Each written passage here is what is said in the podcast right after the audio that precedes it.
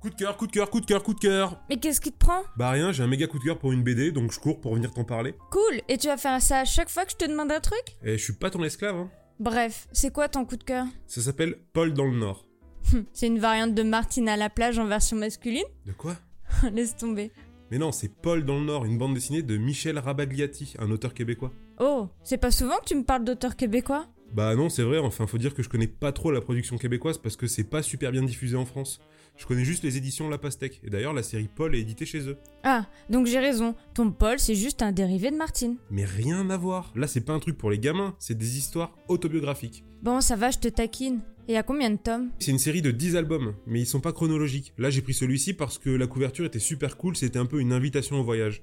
C'est vrai qu'ils sont drôles, ces deux personnages qui font du stop dans la neige. Bah ces personnages, c'est Paul, le personnage principal, et Tim Mark, son pote. Le thème, c'est un road trip Non, non, l'album raconte plein de petites histoires de l'adolescence. Tu sais, les premières expériences, euh, les cuites, les conflits avec les parents, cette envie de liberté qu'on a tous eu à un moment. Oui, la crise d'ado, quoi.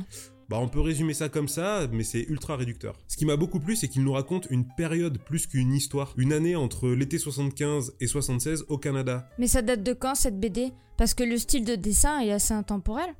Bah, je me suis renseigné et le premier tome est sorti en 1999 et le dernier en fin d'année dernière en 2019. Ah oui, donc 20 ans quand même. Et ouais, d'ailleurs en faisant mes recherches, je me suis rendu compte que c'était vraiment un monument de la BD au Québec.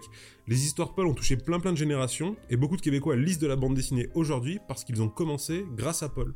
C'est fou que tu en aies jamais entendu parler avant. Bah c'est sûr, mais c'est pour ça que j'aime bien aller dans les librairies. Sans la libraire, j'aurais certainement jamais jeté un oeil à ce bouquin.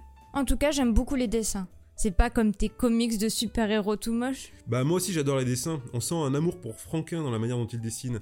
Ça fait un peu dessin de pub à l'ancienne, le tout en noir et blanc, c'est top. Et je t'ai déjà dit qu'il fallait pas juger une BD sur les dessins. C'est surtout le découpage et la narration à travers les dessins qui est important. Et là sur certaines planches c'est juste incroyablement bien fait. J'avoue que ça, je peux pas trop le voir. Bah je comprends, mais même si tu fais pas attention, tu le ressens forcément, sans le savoir. C'est la magie de la bande dessinée. L'histoire te glisse toute seule sous les yeux, c'est un plaisir à lire en fait. Hmm. Et ils ont l'accent dans la BD Eh bah oui, c'est une BD québécoise, donc forcément il parle avec l'accent. Mais ça aussi, ça participe au charme de la BD, c'est vraiment un voyage au Québec, et c'est moins cher que de prendre l'avion.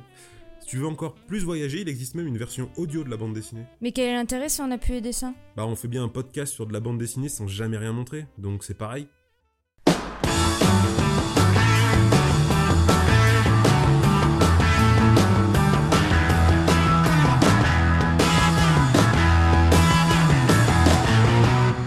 Los de Bichon qui rouillent en Amérique du Nord.